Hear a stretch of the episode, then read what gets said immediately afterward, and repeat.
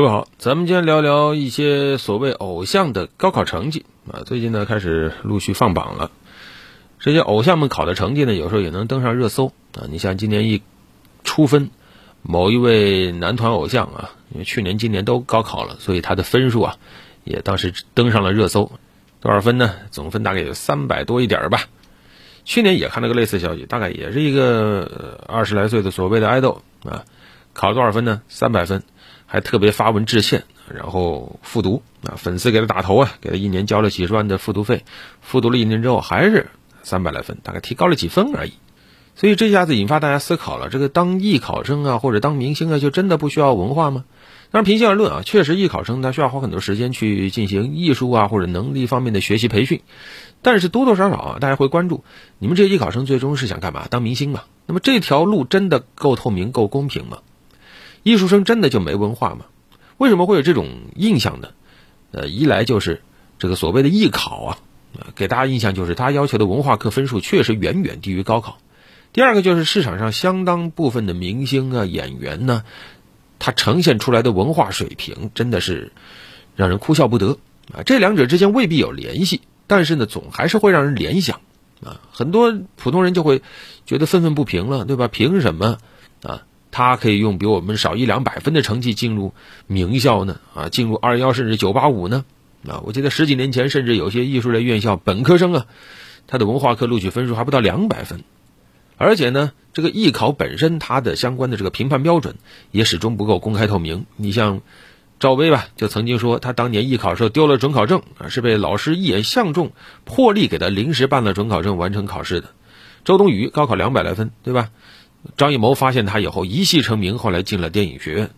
那么这些事儿，对吧？你会发现他已经跟训练没什么关系了，他甚至更多的是在于运气或者在于资源，这都是不可控的因素。你怎么去让它透明和公平呢？而紧接着又是在舆论场上有一些天天蹦跶的所谓的偶像明星，但经常又爆出一些特别没文化的事情。你比如说翟天临吧，对吧？都已经博士了，结果后来说我不知道什么是知网。啊，后来没几天，北京电影学院就撤销了他的博士学位。当时怎么发给他的呢？啊，像贾乃亮也曾经在一个综艺里自己说的啊，说当时本来考北电落榜了，后来没补考又被录取了，怎么回事？这还都是全国第一梯队的艺术戏剧的殿堂啊！这种高校，它的录取机制、它的培训机制，怎么去保证它的公开和透明？要知道这些年全国艺术类高校其实还挺多的。二零零六年到二零一六年，全国艺术类高校增加了一千多所。本来有艺术类专业的普通高校大概是六百来所，后来变成了接近一千七百所啊。而与之对应，就艺考人数也是成倍的增加。本世纪初，大概一年参加艺考的人数也就三万左右，但是到了二零二零年，已经达到了一百多万。当然，往好的看呢，其实这几年几大艺术院校对文化成绩也是越来越重视。教育部也曾经下发通知，省级招生考试机构要逐步提高艺术类各专业高考文化课的成绩录取控制分数线。啊，然后像中央戏剧学院、北京电影学院这种艺术院校，部分专业也要取消所谓的专业考试，直接按高考文化课成绩择优录取。在去年，教育部还出台政策，预计到二零二四年，艺术类专业要实现省级统考全覆盖，各院校不再组织校考，逐步提高文化课的录取成绩。可以说，这个算是给了一个很明确的风向标了。为什么？你多的不说，比如说做演员，你没有文化，你能当上一个好演员吗？啊，可能他不需要你真的分数考多高，但是你至少得越过一定的门槛吧。你的阅读理解都做不合格，你怎么读得懂？剧本读得懂原著背后的深意呢？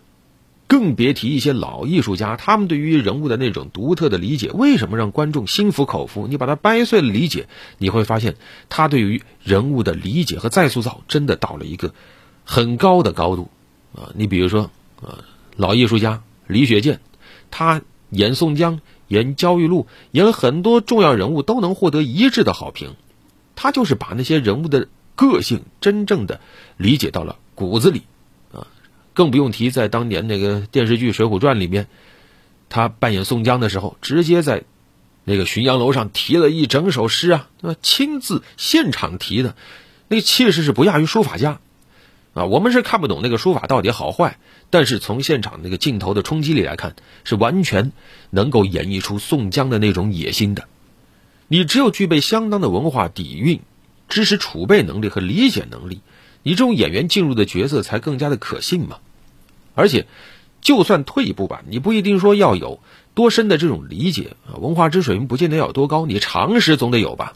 你基本的剧本、基本断句你得断对吧？啊，字基本的字得念对吧？你包括把什么这个莘莘学子念成莘莘学子这种情况，对吧？在上个综艺节目会写个一元二次方程，被夸奖为学霸，你这该怎么说呢？当然，从另一方面来讲，真的当这些演员偶像他们具备了足够的知识储备的时候，他们又是否适应现在的这样一个市场，这个也要打一个问号。为什么呢？实际上，在某些这种影视行业里，他真的未必。需要一位业务能力很强的这种员工，怎么说呢？就曾经有采访啊，某影视经纪公司就说了，他们一些生产偶像、生产爱豆的公司，谁来他都能捧红。那么他怎么选？他不一定选那种业务能力强的，他有时候会挑最没有思想、最没有主见的那个。公司让他做什么就做什么，他想的太多，反而不好操控他了。你是谁？你会什么不重要，反而是你能变成什么。更重要，为什么？因为他们掌握了流量的玩法，谁来他们都能捧红。所以一两个演员啊，一两个偶像，他考多少分，其实我们并不是那么的在乎。但是我们在乎的是，当演员偶像在屏幕上、在流量上天天蹦跶的时候，我们希望他们能够带来一种正向的价值的传导。要知道这几年，实际上在相关的这种就业调查里，已经有不少年轻的孩子都说了，最向往的职业是什么？当网红，当主播。最喜欢的偶像始终是那些蹦蹦跳跳的爱豆，这比寒窗苦读可更容易出人头地，这总还让人觉得有点不是滋味好了，本期就聊那么多。